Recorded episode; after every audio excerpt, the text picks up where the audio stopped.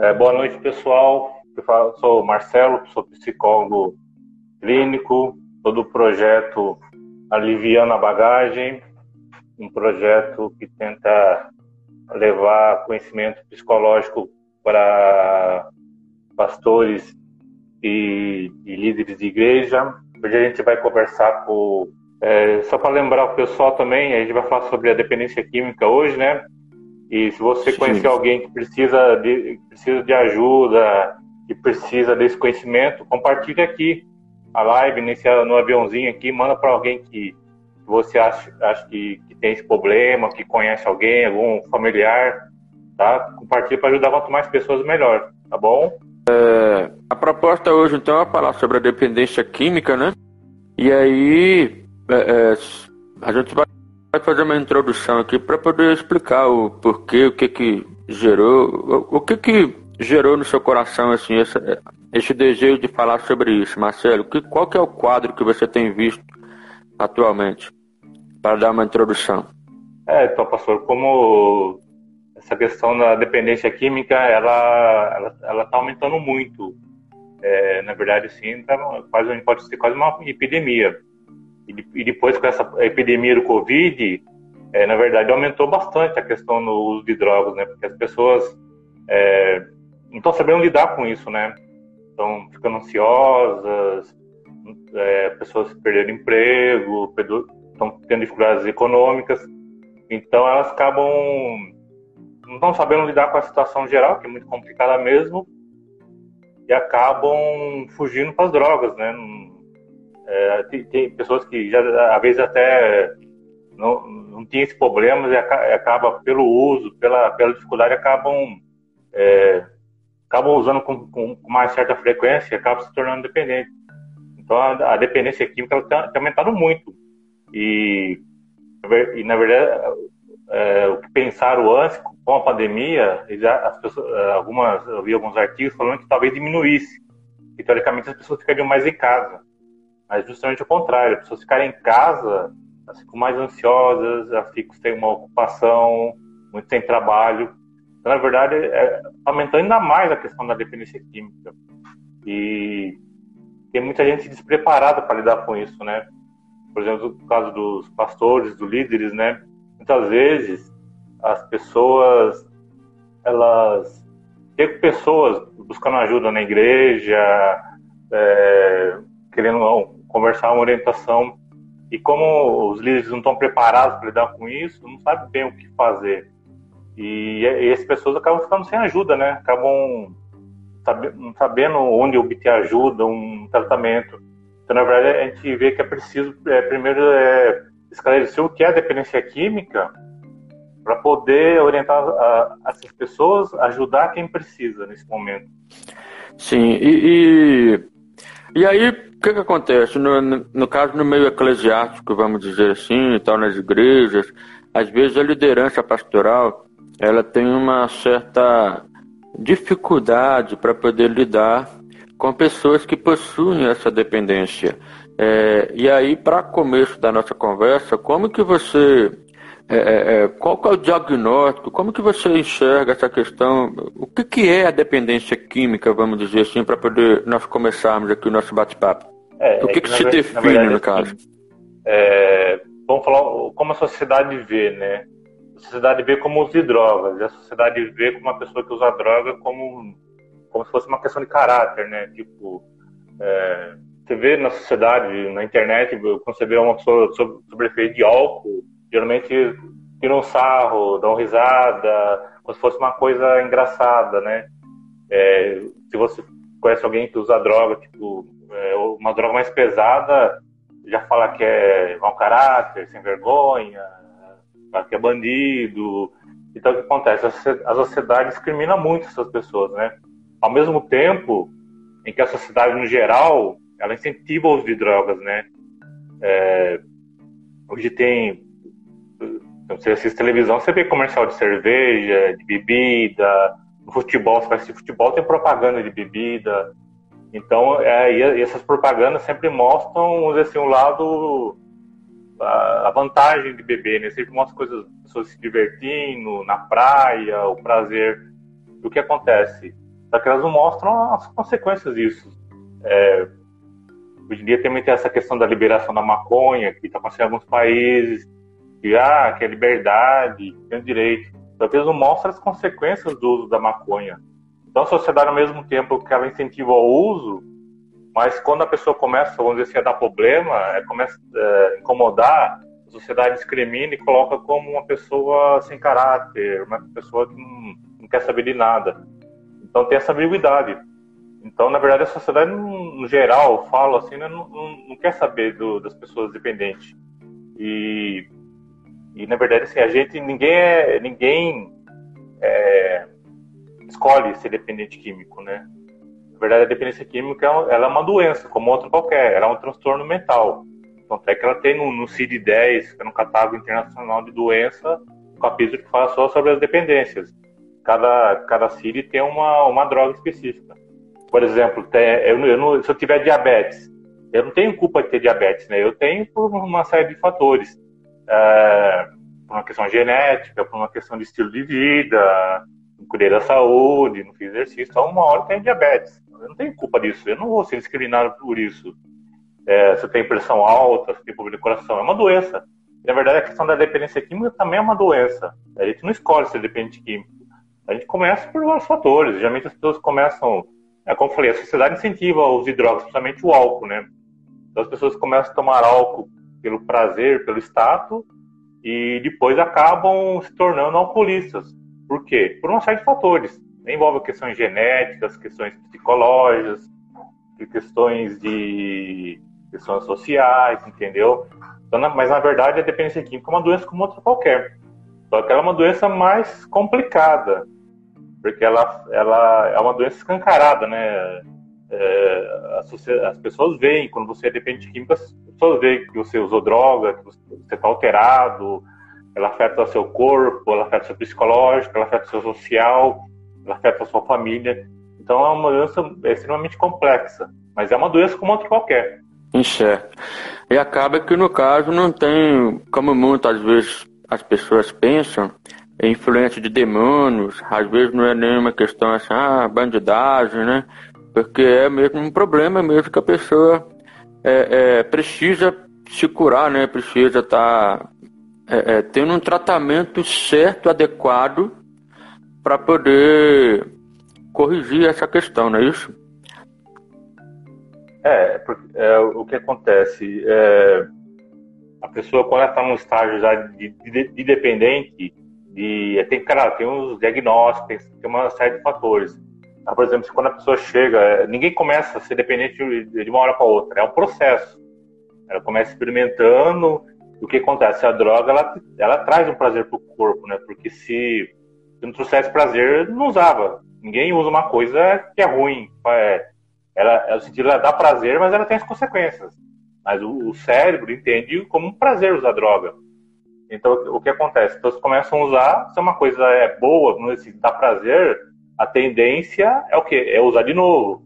Isso vai virando o quê? Vai virando uma rotina, vai virando um hábito. E com o tempo, Uh, o que eu comecei fazendo de vez em quando, eu não consigo parar mais. O que era um prazer vira uma necessidade, porque o meu corpo ele se tornou dependente daquela substância, entendeu? Então a pessoa não consegue parar. Então quando a pessoa vai buscar ajuda, é porque realmente ela está muito, as consequências estão muito graves.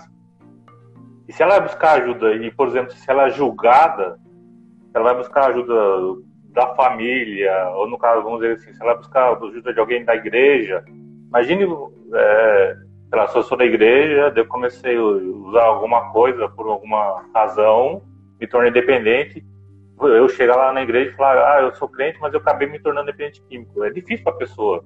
E ela tem medo de ser julgada, tem medo do que vão falar dela. Na verdade, não é tanto culpa das pessoas, porque as pessoas não entendem, né? As pessoas pensam, ah, usou droga quis e quer usar e não tem isso. Não é isso. Ela se torna dependente. Então, na verdade, a, pessoa que usa não tem onde buscar ajuda e aquelas pessoas não sabem como lidar. É por isso que precisa esclarecer sobre a questão da, da doença em si. Não, tem, não é uma questão de caráter, mas é uma doença que afeta o seu caráter. Como assim? É, eu acabo fazendo coisas que normalmente eu não faria. Por exemplo, é, você pega uma pessoa que tem uma vida funcional, que trabalha, que estuda, que tem uma família, e daí se ela começa, sei lá, se ela começa a beber, como as pessoas bebem por aí, por prazer, se ela, se ela tem uma predisposição pro alcoolismo, por exemplo, se ela da família dela já tem alguém alcoolista, o pai, a mãe, o irmão, então ela já carrega aquela parte genética. Então chegou por um, por um, um certo tempo ela se torna, ela se torna alcoolista. Então o que, que acontece? Ela começa a trocar é, coisas da vida dela pelo uso do, do álcool, por exemplo. É, o tempo que eu, no caso, dizer que eu, que eu sou bebo, que eu, que eu bebo e, sou alcoolista. Chega uma hora que eu paro de fazer certas coisas e vou usar meu tempo para beber. Sei lá, eu fazia academia, eu paro de fazer academia, por quê? Porque eu não consigo mais na academia que eu, que eu bebi. Estou sob efeito de álcool. Ah, tem uma festa para ir. Ah, mas eu não vou na festa, eu vou ficar em casa bebendo. Então vai chegando uma hora que acontece, a vida da pessoa, ela vai, ela vai girando em torno do álcool. Então ela vai largando outras, outras funções.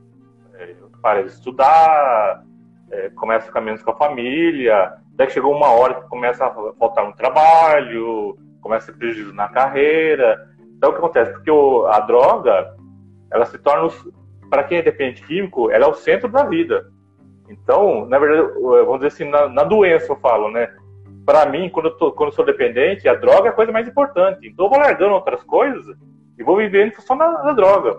Então, o meu dinheiro para comprar droga, o meu tempo é para é, usar droga, para lidar com os efeitos da droga, e as outras coisas vão abandonando, vão abandonando. Daqui a uma hora que vai ter as consequências, né? As, as consequências sociais que é trabalho, que é estudo, que é família.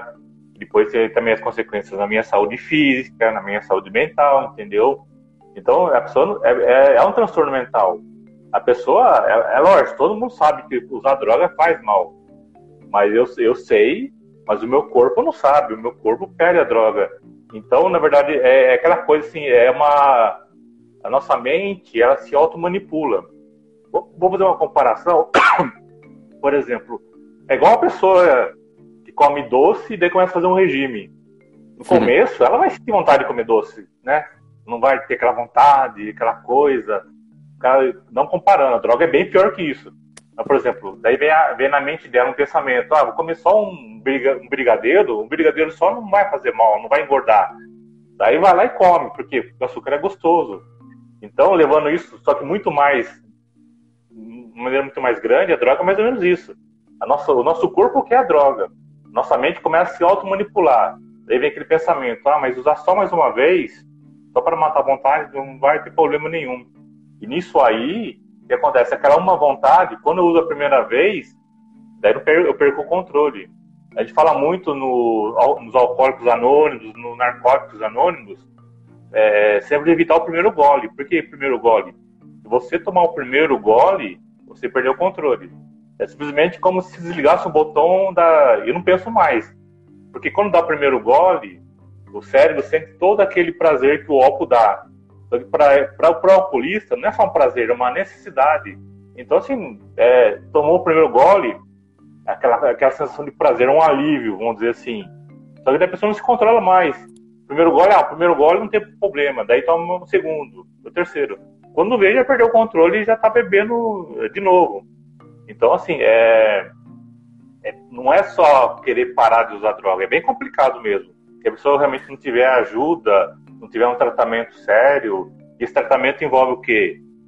Psiquiatra, psicólogo, terapeuta, trabalhar somente a questão dos 12 passos, envolve professor de educação física, envolve espiritualidade, envolve tudo isso. É uma série de fatores para quê?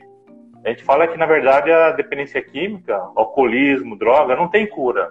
Por que, que não tem cura?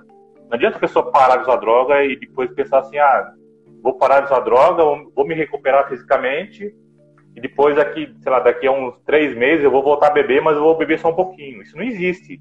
Não existe beber um pouquinho para quem é alcoolista. Porque se beber um pouquinho, não fica um pouquinho, daqui a pouco vai beber de novo a mesma quantidade que ele bebia antes. Então, é, vamos dizer assim, que a cura para dependência química é não usar. Quando? Nunca mais, para o resto da vida. É, é, eu já tive pacientes que ficaram 20 anos sem beber nada. Só que não acontece, a gente, o ser humano, ele tem aquela, aquela questão da zona de conforto, de fazer do jeito mais fácil, porque isso é da gente mesmo. Ah, mas 20 anos limpo, não tem problema nenhum. Tem, com certeza, se eu beber um pouquinho, não vai, não vai fazer nada. A pessoa vai lá e bebe, ah, sei lá, vamos dizer que aconteceu alguma coisa na vida da pessoa. Ah, eu tive um. Eu fiquei desempregado, fiquei chateado, fiquei mal. Ah, eu vou beber para esquecer isso. Quando a pessoa vai lá e bebe depois de 20 anos, ela vai beber, só que ela vai assinar todo aquele sistema do prazer do cérebro dela, que isso não se apaga no cérebro. O quê? Bebi, sei lá, uma cerveja. Só que há 20 anos atrás, eu, eu era acostumado a tomar uma caixa de cerveja. Então o que acontece? Meu corpo vai se lembrar todo aquele prazer e vai estar faltando alguma coisa. Então a pessoa vai voltar a beber como ela bebia 20 anos atrás. Isso é uma coisa que é provada cientificamente e a gente vê na prática. Muitos pacientes, depois de muitos anos, voltaram a, be a beber, a usar droga. Então, na verdade, não existe cura no sentido físico. É, não usar nunca mais. nunca mais. E a gente fala no Narcóticos Anônimos, né? Quando a gente fala nunca mais para a pessoa, tem aquele peso, né? Nossa, nunca mais na minha vida, eu não vou conseguir fazer isso. Então a pessoa, é na verdade, tempo. a pessoa nem tenta. É muito tempo, né? A pessoa nem tenta, ela desiste. Então, na verdade, não é nunca mais. É só por hoje. Só por hoje eu não posso usar. Só por hoje, pro resto da vida. Mas eu não tenho que pensar o resto da vida. Eu tenho que pensar só por hoje. Da manhã é só por hoje. Um dia de cada vez. E quando vê com o tempo, já passou, muito, já passou muitos anos. Mas eu não tenho que me preocupar só pro resto. É só por hoje. Porque todo dia vai ter um problema, né? Até tem um versículo na Bíblia, cada dia basta o seu mal. Então, todo é. dia vai ter um problema. Um dia vai ter, um dia vai ser bom, um dia vai ser ruim, um dia vai ter uma, uma crise, um dia vai ter uma doença, um dia vai ter uma pandemia. Quem, quem, quem diria um dia ia acontecer uma, uma, coisa dessa com o mundo? Então eu tenho que lidar com o problema do dia. Eu resolvi, acabou meu dia, eu lidei com os problemas, solucionei ou não, sofri ou não, mas eu fiquei sem beber. E amanhã já é um outro dia, são outros problemas para mim resolver entendeu? Mas cura Entendi. não existe, não existe cura. Até é bom falar isso, porque tem, na internet tem muita, é, muita gente vendendo cura para dependência química. É, tem remédio, tem vacina, tem reprogramação neurolinguística, tem hipnose, vai fazer hipnose e a pessoa nunca mais vai beber. Isso é bobagem. Por quê? Não é só uma questão psicológica, é uma questão física. A mesma coisa que, por exemplo, é, a pessoa diabética que ele quer, não, não eu, vou, vou seguir o tratamento e nunca mais vou comer doce. Ok, mas o corpo dele não vai mudar, porque é uma questão genética. Se ele comer um doce, o corpo vai de novo ficar doente. Não é só uma questão de querer, é físico, o físico não muda. Então, é um tratamento, a gente fala na verdade assim, é, ele tem um tempo certo, pode depender de cada pessoa, mas a manutenção do tratamento ele, é o resto da vida. É nunca mais usar. Simplesmente assim. E, né, claro, vai chegar um, quanto mais tempo fica sem beber, sem usar droga, mais, a, mais forte a pessoa ela, ela fica, né? Ela vai ter que fazer um trabalho psicológico para lidar com os problemas que vão acontecer sem precisar recorrer para droga. Mas, é, mas não tem esse negócio de usar droga por um tempo, parar e voltar. Isso não existe. Isso é, isso é promessa e é que, é que, na verdade, as pessoas procuram soluções mais fáceis, né? É muito mais fácil Sim. eu tentar é diminuir do que eu parar de vez. Parar de vez é difícil. Tanto é que o tratamento é. Muitas pessoas têm a questão da recaída, tem as pessoas que no começo não aceitam o tratamento. Mas na verdade a gente, a gente mostra que é uma questão assim, de qualidade de vida e até de, de morte mesmo, né? Tem muitos pacientes que, que as pessoas acabam recaindo e a recaída não é de pouquinho, é de uma vez. E pode fazer uma morte, né? Pode ter uma overdose, um acidente, é, até o álcool que é uma droga aceita para a sociedade, né? Ela é liberada. O álcool mata mais, é a droga que mais mata, né? Porque é, em questão de números, tem muito mais gente que, que, que, bebe do que gente que usa outras drogas. Só que assim, o álcool, uma pessoa que bebe e vai dirigir, ela está ela tá correndo um risco de vida de, de, se matar e de matar outra pessoa. Então, usa, tanto é que a maioria dos acidentes tem álcool envolvido. Então, ela, é a droga que mais mata, e uma droga lícita, que pode ser vendida em qualquer lugar. Mas é droga do mesmo jeito. Na verdade, o cigarro é droga, né? É o cigarro que é vendido assim é droga. Só que é lógico, né? Ele vai causar outros tipos de problemas, mas é droga também. Sim. É, antes de continuar nessa questão do, da pessoa dependente química, me veio uma dúvida aqui que talvez possa ser uma dúvida de muitas pessoas. É, digamos que uma pessoa que não tem essa dependência química, talvez nunca usou drogas na vida, talvez nem mesmo nunca bebeu. É, essa pessoa, que no caso, por ela nunca ter usado, ela está teoricamente livre desse vício, ela não tem essa dependência. Essa pessoa, ela pode vir a falar assim: ah, mas eu vou só experimentar. Como é que funciona esse só experimentar na vida de um ser humano que nunca é, usou, é, que nunca não teve visto, ou seja, nunca usou, mas está tá querendo experimentar? Você acha que assim, existe algum tipo de recomendação para essa pessoa? Porque é, existe alguma forma da pessoa não se viciar? Eu não estou dizendo isso para poder achar uma forma de liberar as drogas, entenda. É porque às vezes a pessoa ela usa a droga a primeira vez e acaba se afundando no vício né? justamente com esse pensamento. Ah, não, é só uma vez, eu nunca usei. Como é que funciona isso na mente da pessoa? Na verdade, todo mundo que começou, começou assim, né?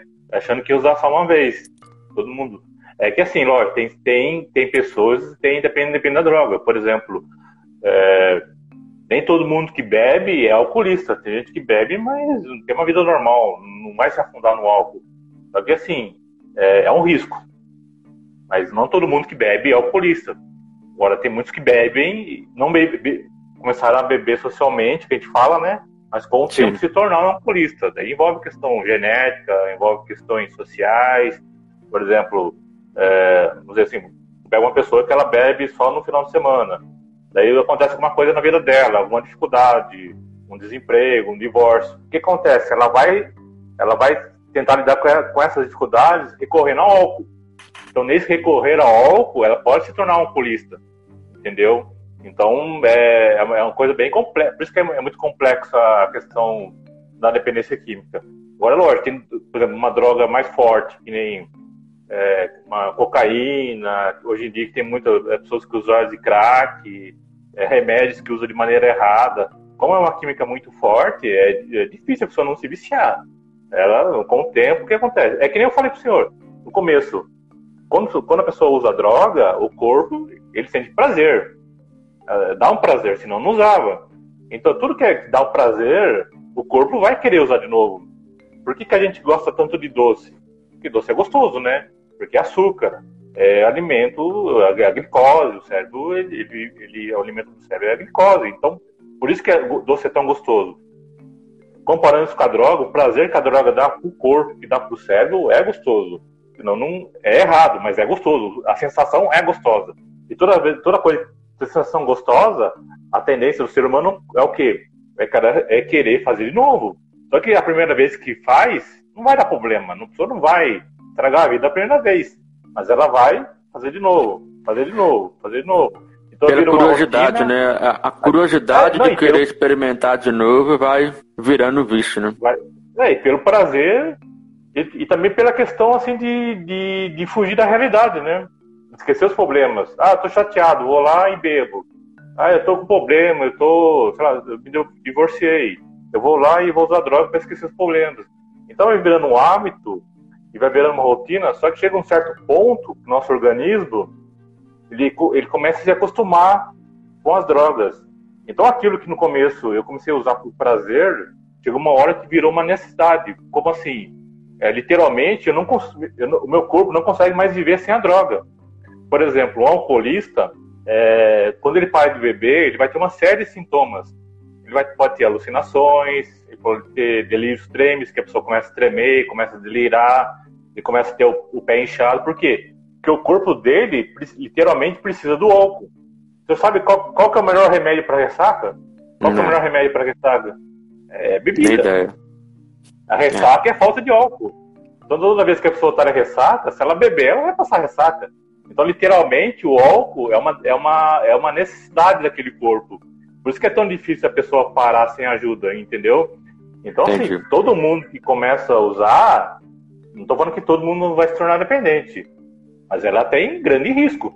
Isso, porque não tem, como, não, tem como, né? não tem como controlar os fatores. É mais ou menos, por exemplo, a questão genética. Todo mundo vai ter uma doença. Por exemplo, na minha família tem vários diabéticos, então eu tenho grande risco de ter diabetes. Todo mundo, toda família vai ter alguma coisa. Só que eu nunca vou saber o que, que é, né? A não ser que você faça um exame muito. Hoje em dia tem vários exames específicos. Mas e se eu tiver uma predisposição para dependência química, para o alcoolismo? E aí? Daí eu já tenho a predisposição, daí eu tenho o estilo de vida, eu tenho o hábito de usar droga. Então junto essas duas questões e chega uma hora que eu não consigo parar de usar droga, entendeu? Então é um risco. Não falando que não posso falar que todo mundo vai se tornar dependente, mas o risco é grande, né? Porque você não controla com todas as funções. E como eu falei, é, demora. Por que, que a dependência química está no, no capítulo dos transtornos mentais? O que, que é transtorno mental? Quer dizer que ela afeta a minha mente. Então, quando eu estou no uso de drogas, quando eu estou no hábito, no estilo de vida de usar drogas, eu não consigo ver as coisas com claridade, eu consigo racionalizar com clareza. Então, o que acontece? A minha mente se automanipula. É que nem a gente conversou à tarde daquela pessoa que tem alucinações. A gente sabe que pessoas, isso não é real. Se a pessoa falar, ah, nossa, eu sou. Gente falou, sou esquizofrênico que fala que é Jesus. A gente sabe que não é Jesus. Mas na cabeça dela, como ela tem uma doença mental, ela realmente acredita que é Jesus. Ah, eu, eu fui lá, vi, vi um disco voador, o disco voador, eh, o, o pessoal fala, ET abduziu lá. A pessoa não está mentindo. Ela realmente acredita aquilo. Por quê? Porque ela, tá, ela tem uma doença mental. Na mente dela, ela está realmente vendo aquilo. A pessoa que usa droga, quando ela está no, no, na ativa, como a gente fala, ela está num hábito de usar droga quase todo dia, quase todo dia, ela não consegue racionalizar. Então sempre, vem aquela coisa de, ah, eu vou usar, mas vai ser a última vez. Eu vou usar, mas não, dessa vez eu vou manter o controle. Só que assim, um dia de cada vez, ah, dessa vez vai ser a última. Então vai achando que cada vez vai virando um hábito e vai estragando a vida da pessoa aos poucos. Primeiro afeta a, a saúde física, né? Porque você vai usar droga. O ser humano nasceu para usar droga, né? não é natural usar droga. Apesar que o pessoal, o pessoal fala na sociedade, né? A usar maconha, maconha é natural. A maconha é natural, é uma planta. Mas não, não é natural fumar. Nem cigarro é natural. O ser humano não tem corpo, nasceu para fumar. Então, qualquer coisa que você fuma não é natural. Então vai ter uma consequência, lógico. Então, gente, não é natural a gente usar droga. E vai ter uma consequência. E com o tempo, vai aparecendo, vai aparecendo as doenças. É lógico, não vai ser de uma hora para outra. Vai ser vai um certo tempo. Pode ser que seja daqui a alguns anos, pode ser que seja mais rápido. Depende da droga também, depende do organismo da pessoa. Por exemplo, a pessoa que fuma cigarro, ela não vai ficar doente logo de cara. Mas daqui a alguns anos, se ela tiver uma predisposição também, ela pode começar a ter algum sintoma do câncer. Mas é o quê? Daí é genética mais o, o, hábito de fumar. Mas aí ela vai ter que lidar com isso. Ou pode ser que não, tem gente que fumou nunca teve câncer também, mas é um risco. Então toda uhum. pessoa que vai usar droga, ela, ela, ela tem o risco de se tornar dependente. Mas dependendo da, da droga, provavelmente vai se tornar, né? Não tem, dificilmente alguém vai usar cocaína, usar crack, não vai se tornar dependente, porque a química é muito forte. Até o remédio, se usa de maneira errada, a pessoa se torna dependente, né? Porque remédio também é uma substância forte, vamos dizer assim. Ela tem um efeito na mente da pessoa. Só que na hora que está sob o efeito do, da droga, a pessoa não enxerga. A pessoa, a da pessoa sabe quando deve usar droga, mas na hora ali, ela, na hora a gente vive pelo prazer. A droga traz prazer. Naquele momento eu quero, eu quero, eu quero ter o prazer e aliviar a dor. A dor do quê? A dor de não ter o prazer. Então, na verdade, a gente fala também que, que a droga é como se fosse o remédio perfeito, porque ela te dá prazer e ela tira dor prazer, sensação de prazer do corpo e a dor da vida, porque eu uso droga para esquecer os problemas, para fugir da realidade, por não saber lidar com, a, com as minhas questões pessoais. Então ela acaba, é, ela é altamente, vamos dizer assim, viciante, né? Porque ela, ela te dá tudo. Só que depois vai ter a consequência, né? Só que as consequências, ela vem a longo prazo, né? Só que agora eu quero agora, eu tô chateado agora, eu tô triste agora, eu quero me livrar disso agora.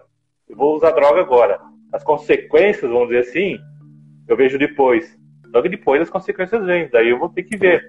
Tanto é que é muito comum, por exemplo, assim, é, o alcoolista, ele prometer que nunca mais vai beber. E falar, não, vai ser a última, eu prometo que vou mudar. E ele não está mentindo, ele realmente está querendo mudar. Só que assim, na hora que vem a abstinência do álcool, ele não se controla. Daí vem aquela questão da automanipulação, mas vai ser só uma vez, vai ser só a última vez. Ele vai realmente com essa intenção de ser a última vez. Só que não consegue. Depois que deu o primeiro gole, não segura mais. Depois vai ter toda a questão da, da culpa, a gente fala ressaca moral, né? Prometi, sei lá, para minha família que não ia beber e bebi de novo. Daí vem a culpa, ressaca moral, ai, não presto, ai, eu mereço sofrer. E daí que precisa da ajuda, a gente fala da, da psicologia dos pastores, né? Que precisa, eu não posso, por exemplo, chegar uma pessoa que, que tá sobre que tá que é alcoolista, que tá mal, que já se sente culpada, se eu for lá e julgar ela ainda, se eu julgar a pessoa, a pessoa acaba com a pessoa, né? Ela tá doente, ela, né? Ela, ela não tá fazendo aquilo, apesar que ela sabe que não deve beber, mas ela não consegue. Então, se eu julgar ela, eu, tô, eu não tô ajudando ela se eu julgo. Eu tenho que buscar ajuda. Eu tenho que primeiro tratar ela fisicamente, tratar psicologicamente, para depois ela ter autonomia e poder, é, dizer, lidar com isso sozinha. Mas no começo eu preciso ajudar ela. Julgar as pessoas não vai, não vai ajudar em nada. Mas como eu falei, também entendo porque as pessoas não conhecem, né? Não conhecem a doença. E aí, eu me lembrei de duas coisas. Primeiro que eu me lembrei de uma passagem bíblica que fala lá no início, em Gênesis, sobre a questão do domínio, que Deus deu o domínio para o homem sobre as plantas sobre todas as coisas. E aí meio que essa dependência química, ela surge meio que quando a pessoa se deixa dominar pela planta. Então no caso, ah não, é só uma planta. Tá, mas só que é, é, a ordem divina é que o homem domine sobre a planta e não a planta domine sobre o homem. Então, quando a pessoa se, se coloca numa situação de dependência química, ela está sendo dominada pela planta, né? Porque a pessoa quer parar e não consegue. Por que, que ela não consegue? Porque está dominada. É, então. literalmente, né? Porque uh, a gente fala adicção, adicto, em latim quer dizer escravo. Então, assim, literalmente eu sou escravo de alguma coisa. Então, literalmente, eu sou escravo do álcool, sou escravo das drogas. O escravo não tem escolha, né? O escravo faz o que o, que o senhor manda, né? Que nem aqueles filmes antigos, né? O escravo é, tem, não pode nem opinar, não pode fazer nada, ele simplesmente obedece. Então, literalmente, eu me torno escravo de alguma coisa. Daí é droga, outras questões que a gente fala também, mas é literalmente escravo. Mas, como falei, é uma questão de, de uma doença, né? E é uma doença muito complexa, porque é, envolve, envolve, além da questão do seu corpo, a questão psicológica, a questão social, né? Porque, assim, é, agora falando sobre o tratamento, não basta apenas parar de usar droga. Por exemplo, assim, eu pego uma pessoa e coloco, lá, num tranco dentro de casa e não deixo sair nunca mais. Nunca mais não, né? Mas sei lá, vai ficar um mês fechado dentro de casa. Ela não vai usar droga porque entrar em casa não vai ter droga. Então, se parou, a pessoa pode usar droga, naturalmente o quê? Ela vai sofrer, vai passar por abstinência, vai, aí depois de um certo tempo vai começar a voltar ao normal. Então o corpo, o corpo vai recuperar. Se a pessoa dorme, come direito, não usa droga, literalmente, normalmente o corpo vai recuperar. Então chega uma hora o que acontece? A pessoa psicologicamente foi tratada, espiritualmente. Então quando a pessoa volta para a vida, ela não sabe lidar com as coisas, não sabe lidar com os problemas, não sabe lidar com as, Às vezes a pessoa tem uma outra doença também, ela tem depressão, ela usa droga e tem depressão. A gente fala que tem duas doenças, comorbidade. Ela não sabe lidar com isso. Daqui a pouco ela vai lá e usa droga de novo, porque ela aprendeu que toda vez que ela tiver um problema, ela fuge para droga. Toda vez que tiver uma, uma uma angústia, uma ansiedade, ou se eu, se eu, tiver uma tristeza, eu vou lá e fujo para droga. Então, o que aconteceu? Eu curei do corpo, mas eu não curei da mente. Então, é eu tenho que ter o tratamento psicológico para quê? Para preparar a pessoa para voltar para a sociedade. E uma das outras coisas também é mudar o estilo de vida, né? Eu não posso querer usar droga e tipo, frequentar lugares que tem droga. Não dá, por exemplo, sei lá, vou parar de beber e vou em lugares, vou, vou casa de alguém, vou numa festa que eu sei que vai ter bebida, que as pessoas tomam cerveja, ou vou entrar no bar, não tem como. Eu quero, porque acontece o quê? Vai ter um ambiente propício para o uso. E toda vez que você, uma pessoa que é alcoolista, se ela chega no bar, se ela vai numa festa, aquele cheiro, cheiro de cerveja, aquele ambiente, vai despertar nela uma vontade. Então o risco dela recair é muito grande. Então eu tenho que mudar meu estilo de vida. Tem coisas que eu fazia antes, eu não posso fazer mais. Tem coisas que eu vou ter que abrir mão. Às vezes até é radical mesmo. É, o pessoal do Narcóticos Anônimos, né? É, tem, tem coisas que é bem radical. Por exemplo, sei lá, vamos dizer que eu sou um, eu parei de beber, eu era um alcoolista, parei de beber, daí tem um casamento de um parente, sei lá, até de um irmão. Eu sei que nesse casamento do meu irmão vai ter bebida. E aí? Eu vou deixar ele no casamento por causa da bebida? Vai, às vezes vai sim, vai ter que, vai ter que abrir mão nisso.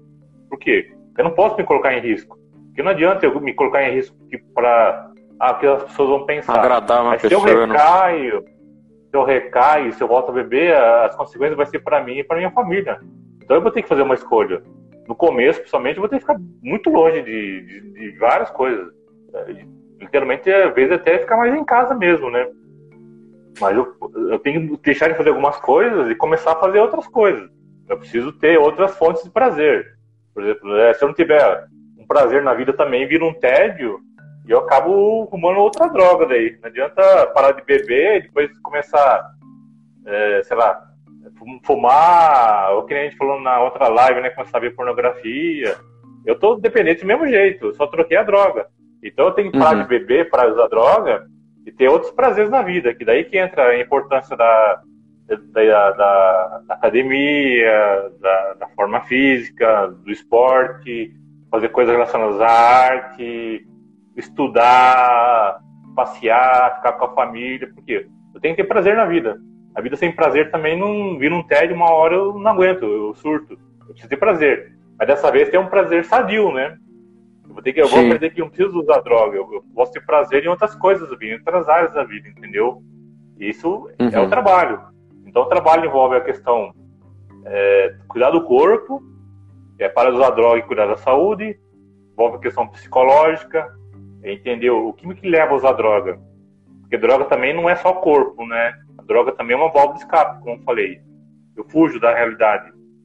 Eu não quero viver a realidade porque a minha realidade é uma coisa que eu não gosto, que eu não sei lidar. Então, é uma válvula de escape para mim. Então, eu Sim. preciso aprender a lidar com a minha vida. Eu preciso montar e meu aí, estilo como... de vida, fazer outras coisas. Como pastores também, é, é, uma coisa que eu percebo, que eu tenho acompanhado durante os últimos anos, é que geralmente quando uma pessoa chega até nós com uma certa dependência química, a gente fica meio sem saber o que fazer para ajudar. Porque é, geralmente a gente direciona eles para algumas clínicas de recuperação e aí tem a opção do pago e tem o do gratuito. Mas infelizmente às vezes não está tendo muita opção gratuita e acaba sendo pago. Só que às vezes o preço acaba sendo um preço meio caro, aí tem um investimento que a família às vezes precisa fazer para que entre nessas clínicas de recuperação e tudo mais.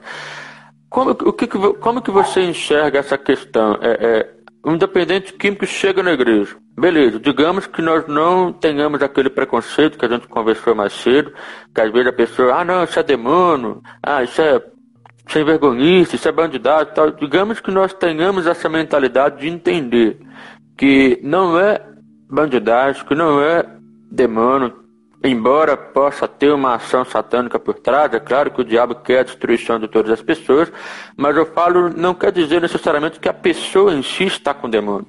Então ela está com um problema, ela está com um, um, uma dependência que ela precisa se libertar.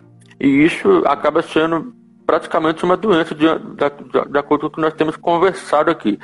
E aí, o que, que você me diz sobre essa questão? É, é certo esse caminho de estar sempre enviando para uma clínica ou existe alguma coisa que nós, como pastores, ainda que não sejamos psicólogos, vamos dizer assim, tem alguma coisa ao nosso alcance que nós podemos ajudar, além de sim indicar psicólogos, é claro, é, são profissionais usados por Deus que a gente precisa entender que são necessários, assim como médico, mas como pastores em si, tem alguma orientação que você tem para nos dar assim?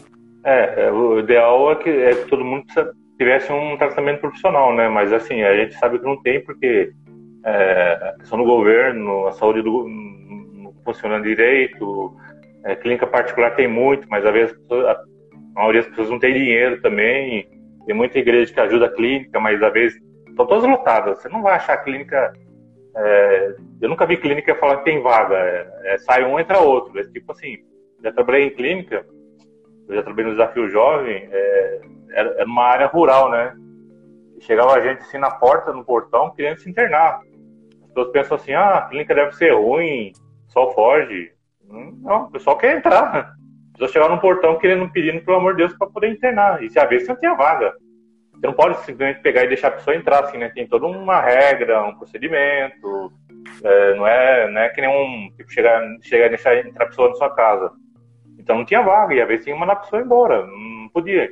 Então o que acontece? Se não tiver isso, o que, o que eu acho que os pastores, não só pastores, a pessoa da igreja, no geral, né?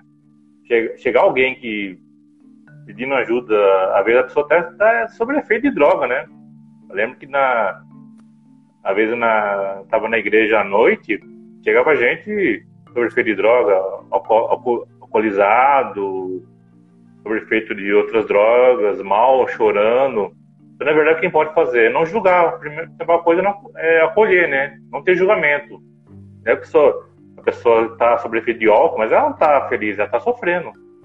Então, é não ter o julgamento, é acolher.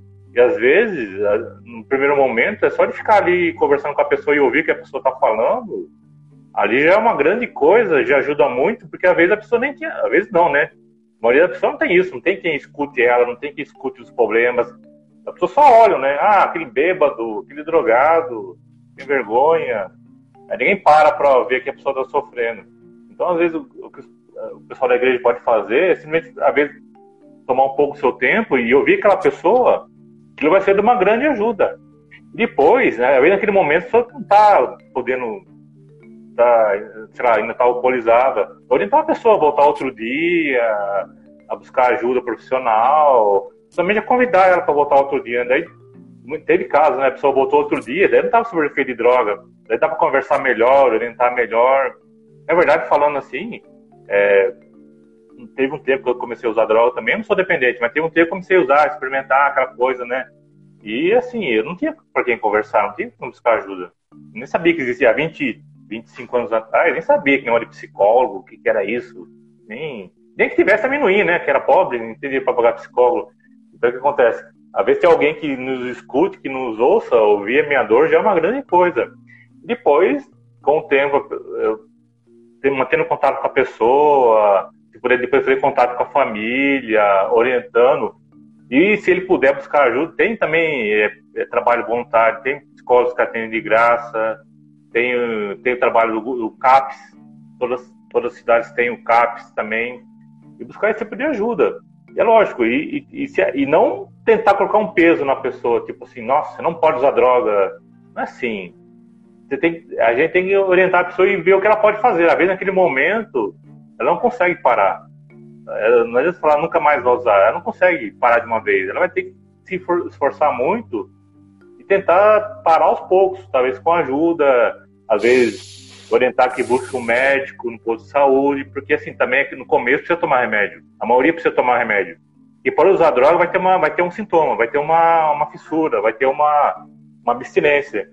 Então não é que os remédios é, eles tiram os sintomas, mas eles ajudam a lidar com eles, diminuem.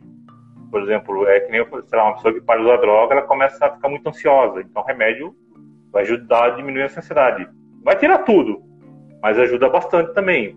Esse tipo de ajuda, mas acho que o mais é acolher. Simplesmente acolher e não julgar, né? Não tem. Uhum. Se julgar, acaba com a pessoa, porque eu já tô mal, tô sofrendo. Já tô usando droga, quer dizer, minha vida já tá já tá uma porcaria já. E ainda vem alguém ainda me julgar, e Aí desisto. Entendi. É porque agora que negócio, a pessoa quando ela vai para a igreja, ela já tem mais ou menos esse entendimento de que é, é, o uso de drogas é errado.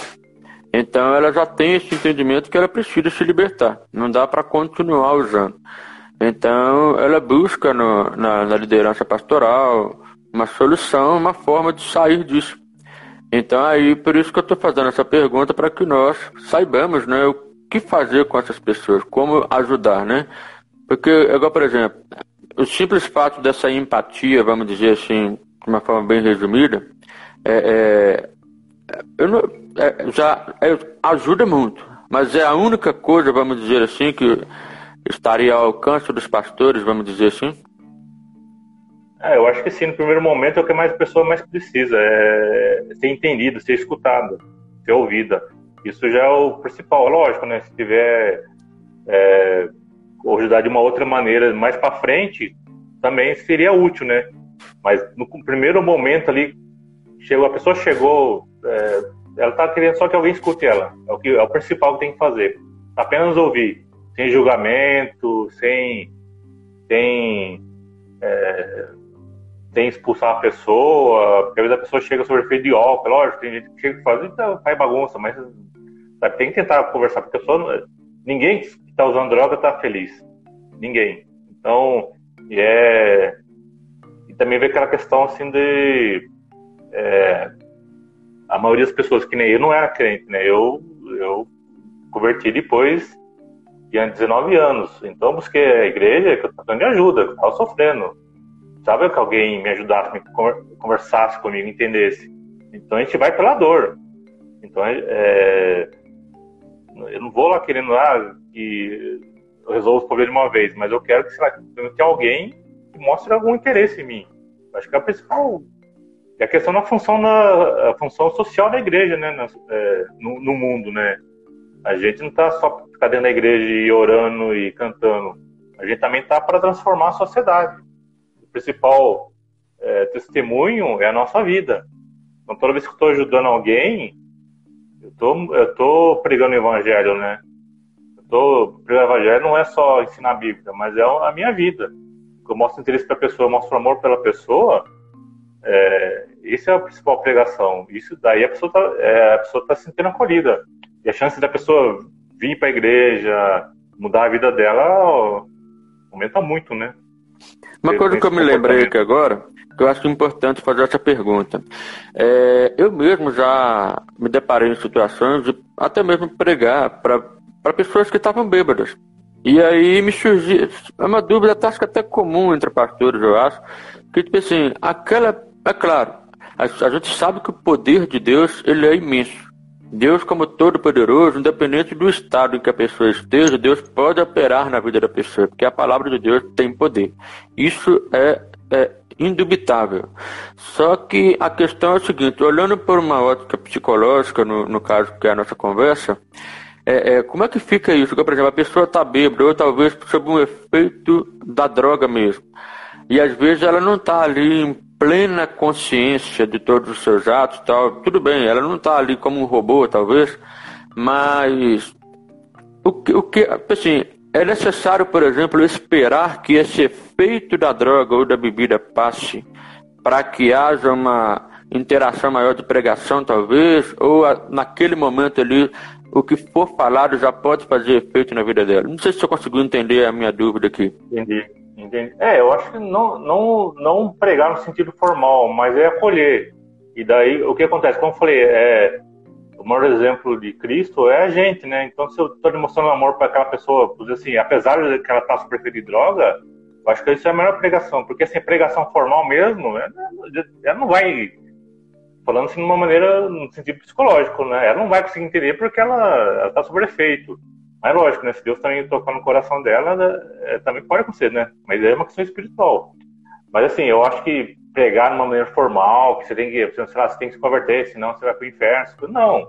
É acolher, é demonstrar interesse, demonstrar amor, lógico, você vai falar umas coisas de Jesus, tudo. Mostrar amor, o amor de Deus por ela, por aquela pessoa. Mas tem que também tomar cuidado, demonstrar o amor sem julgamento. a última coisa que a pessoa quer naquele momento é ser julgada, né? Ela não quer Sim mais. Ela já é julgada pelo mundo, já é julgada pela família. E talvez mas até é... por ela mesma, né? É, não, mas na verdade é, é, é um pior julgamento, é, porque ela, na verdade, assim, usar droga é um jeito de se matar aos poucos, né? Se a pessoa tivesse bem feliz, ela não estava usando droga. Está usando droga porque está infeliz, tem problema, não sabe lidar com isso. Então ela tá, a autoestima dela tá lá embaixo. Então ela, ela é o maior carrasco dela própria. Então é, eu tenho que demonstrar que aquelas pessoas. É igual, por exemplo, se você pega uma pessoa. É, você vê está andando na rua, você vê uma pessoa que tá, vai pular da ponte e está querendo se suicidar. Não é quer explicar as coisas, tipo, ah, não, que, que, a psicologia, que, que, é uma questão, uma crença errada da pessoa. Não, você tem, você tem que tentar acolher a pessoa e ouvir o que a pessoa quer falar. Você fala, não, ah, você vai se suicidar, você vai para o inferno. Não adianta, a pessoa vai se matar mesmo, ela está sendo julgada. Tem que tentar acolher a pessoa, o que aconteceu, é, quer conversar, demonstrar amor, interesse pela pessoa, entendeu? Porque naquele momento não é um momento de, e julgar a pessoa. Isso e, e ninguém, né? É, é, essa pregação, assim, esse é um outro momento. Aquele momento é de acolher a dor da pessoa. Eu, simplesmente é isso, entendeu? Claro, também tem, tem o bom senso também, né?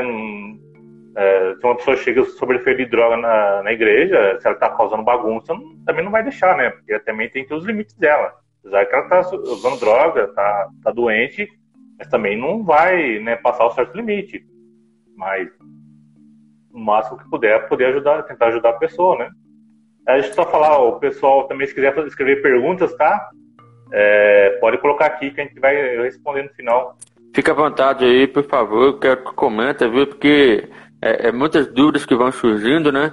Inclusive você falou aí da questão do suicídio, não sei nem se tem a ver, mas eu me lembrei de Judas Iscariotes, porque o camarada ele negou a Jesus, só que tipo assim, uma coisa interessante, tudo bem, ele foi um pouco além no sentido de ter entregado Jesus ali para os soldados, tal, para... ele traiu Jesus ali dessa forma. Mas a questão é que os discípulos também negaram. Porque, igual, por exemplo, Pedro ali negou Jesus três vezes, é de uma forma diferente, mas não deixa de ser uma negação.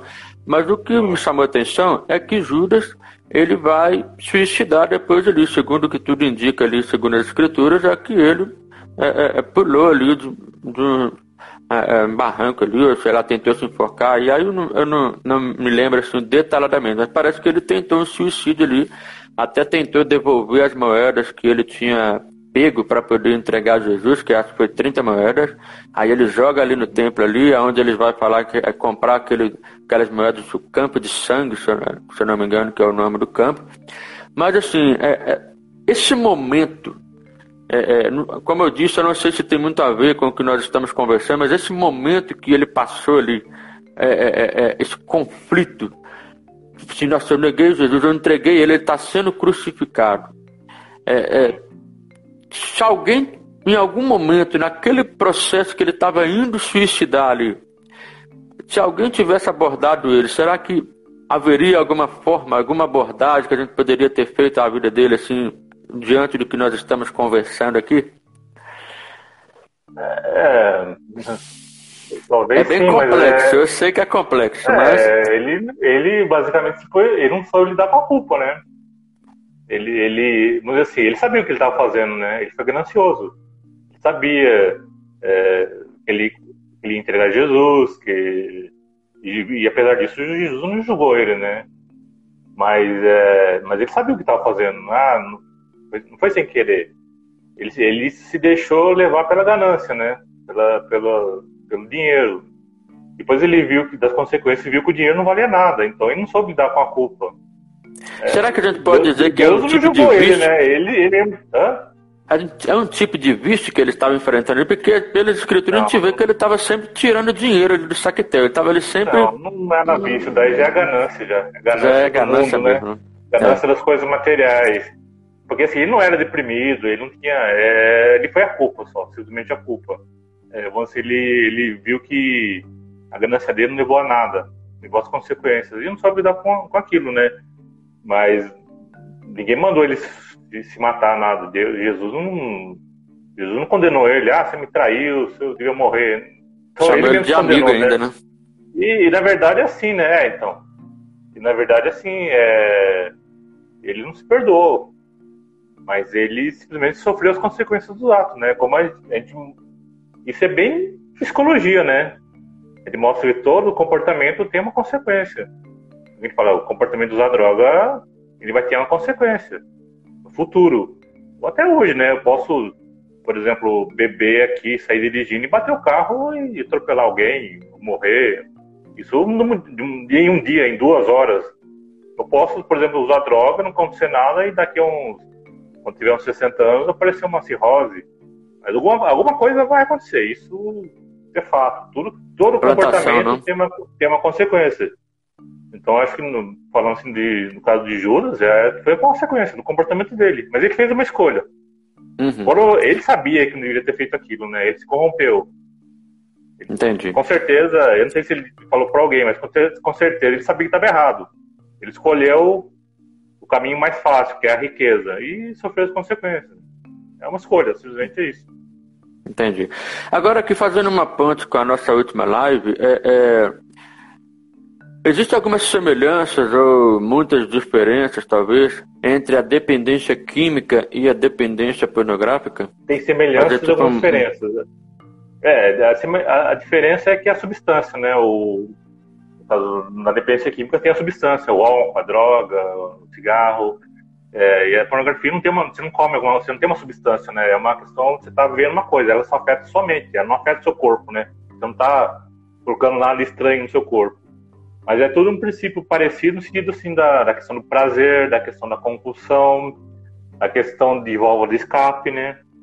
Fugir da realidade, a questão de cada vez eu preciso mais usar droga. Eu não uso pouca droga. Depende de químico, ele usa muita droga. Ele usa até não aguentar mais. Não tem limite. É igual a pornografia, não tem limite. Até cansar e dormir, não tem um limite também. Então tem. É uma dependência também, uma dependência de pornografia. Tem, tem alguma diferença na questão. Não afeta o corpo. A pornografia não afeta o corpo, mas afeta a sua mente. Mas também afeta a sua vida familiar, sua vida social, sua vida financeira, entendeu? Mas é. E a questão da, da pornografia é uma coisa mais escondida, né? A pessoa pode. Ninguém vai fazer isso escondido, ninguém vai saber nunca. E a questão da droga não, a droga começa escondida uma hora, todo mundo vai ficar sabendo porque não tem como esconder, né? Uma hora ela fica escancarada pro mundo. Mas essas são doenças semelhantes, né? Tudo, são todas dependências, todos transtornos mentais. Mas elas afetam, eles afetam que é de maneiras diferentes também. A, a minha falou, acho que é, também ativa o sistema de recompensa cerebral. Só que no caso da droga, nessa questão cerebral é mais forte, né? É, é, a, o é prazer que a droga dá, né? é, afeta mais o fisiológico, porque eu estou ingerindo uma substância. E o prazer que a droga dá, ele, é muito grande, questão hormonal, é, da serotonina, no prazer, só que ela dura muito pouco. Então, é, ela é assim, depois ela acaba. Então, o que acontece? É muito bom e muito rápido. Então, a nossa tendência como ser humano é pegar e fazer de novo. Então, vai lá de novo, fazer de novo. Até que uma hora, até que chega uma hora, é, como eu falei, chega uma hora que não tem mais prazer, tem necessidade. Tem muita gente que começa a usar, tá usando droga, mas não sinta mais prazer nenhum. Mas ficar sem a droga traz o desprazer da dor, da abstinência, dos sintomas da, do que o meu corpo reage. Então tem isso também, mas afeta o, o sistema cerebral de uma certa. Tanto é que não tem cura, né? Como falei, é, existe uma coisa que a gente chama de memória química, que a pessoa, como falei, pode ficar 20 anos sem usar droga. Só que todo esse sistema de recompensa que foi criado no tempo que ela usava droga, pode usar droga, isso não se apaga. Isso apenas fica desligado, fica parado ali. Depois de 20 anos, depois, quanto tempo for, começa a usar droga de novo, aquele sistema reacende. Só que aquele sistema volta ativa de novo. Então, o que acontece? Ele vai lá começar a usar droga do mesmo jeito que ele usava droga há 20 anos atrás, entendeu? Então, é, é por isso que é tão complexo. São tão semelhantes, né? É a mesma coisa, não existe cura. A cura é, é não fazer mais. A cura é não usar. Simplesmente assim. Não usar. Pro resto da vida, só por hoje. Só por hoje. Mas bacana. É, vocês que estão assistindo aí, pessoal, vocês querem fazer uma outra pergunta? Porque eu, pra mim, aqui já esgotou, já esgotou as perguntas.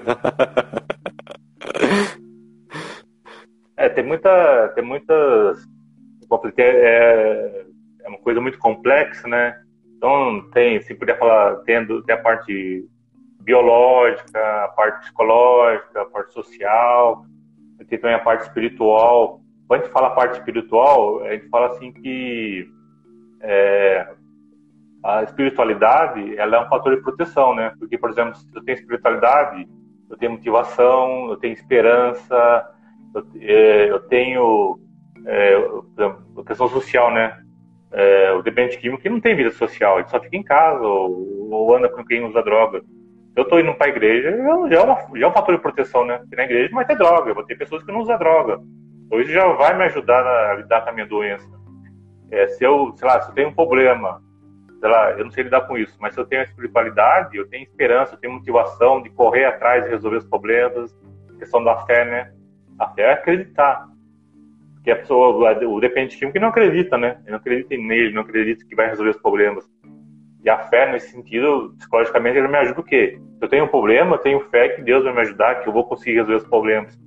Então, e às vezes para ele é uma luz no fim do túnel, né? Que é a última esperança que ele tem, né? Aí se a igreja que para ele é a luz no fim do túnel acaba não recepcionando da forma como deveria, acaba que é. para ele já não vai restar mais opção, senão afundar nas drogas, já que a, un... a única opção que ele tinha era a igreja, não recepcionou, né?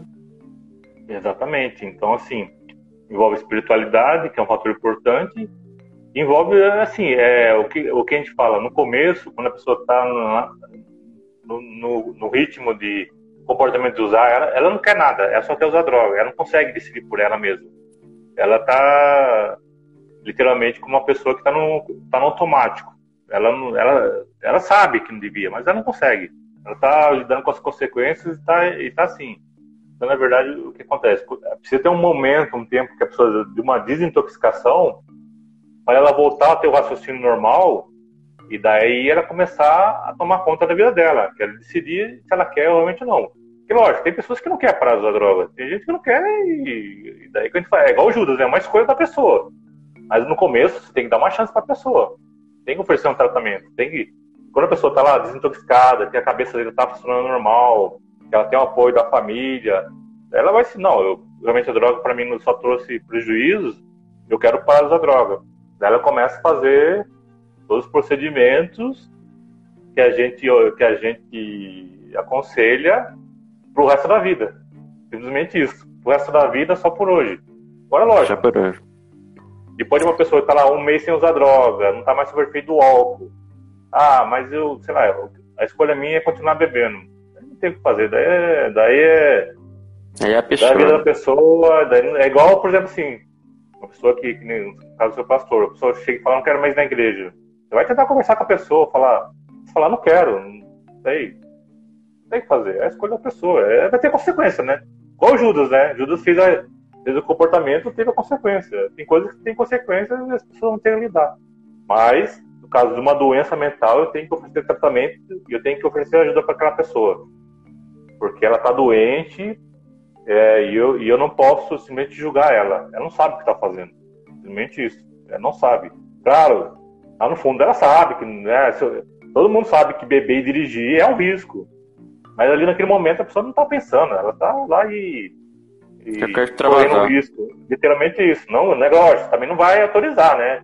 Se a pessoa está dirigindo, ela está correndo risco de ser presa, de alguma coisa, ela vai responder. Tem lei para isso. Mas é que mentalmente, ela, ela, na hora ali, ela não pensa. Então a gente tem que buscar ajuda. Aí tem, aí tem outras coisas também, né? Envolve, no caso, a igreja, envolve principalmente a família, né? A família tem que ajudar. Não que a família é, é culpada, mas a família também é responsável pelo tratamento. E, é, e outras questões também que a gente, precisa, a gente pode conversar numa outra ocasião também. Sim, com certeza. Tá ok. Bom, pessoal, como não tem mais perguntas, tá? Queria agradecer a todo mundo que participou. Quem depois quiser é, fazer alguma pergunta, às vezes, no, às vezes fica sem graça de fazer na hora, pode mandar no, no privado, tá? E a, a live vai ficar gravada. Se souber que alguém que precisa de ajuda nessa área de dependência química, ou até pastores que, que lidam com pessoas com, que têm esse problema, depois é, divida a live, encaminha a live para a pessoa, tá? E a gente está aqui para ajudar. Quem tiver problemas com, com dependência, com drogas, pode entrar em contato com o Felipe e comigo também no nosso Instagram, tá? Sigam a gente lá. E a gente vai estar tá sempre trazendo lives falando sobre essas questões de psicologia, de problemas e levando ajuda aquelas pessoas que precisam nesse momento. Tá bom? É isso aí, pessoal. Acompanha aí, essa página tá show de bola, tá muito conteúdo bacana, viu? Muito conteúdo relevante para o nosso tempo de pandemia que estamos vivendo. Mesmo sem pandemia, muito conteúdo relevante mesmo. Acompanha aí, tem muito material.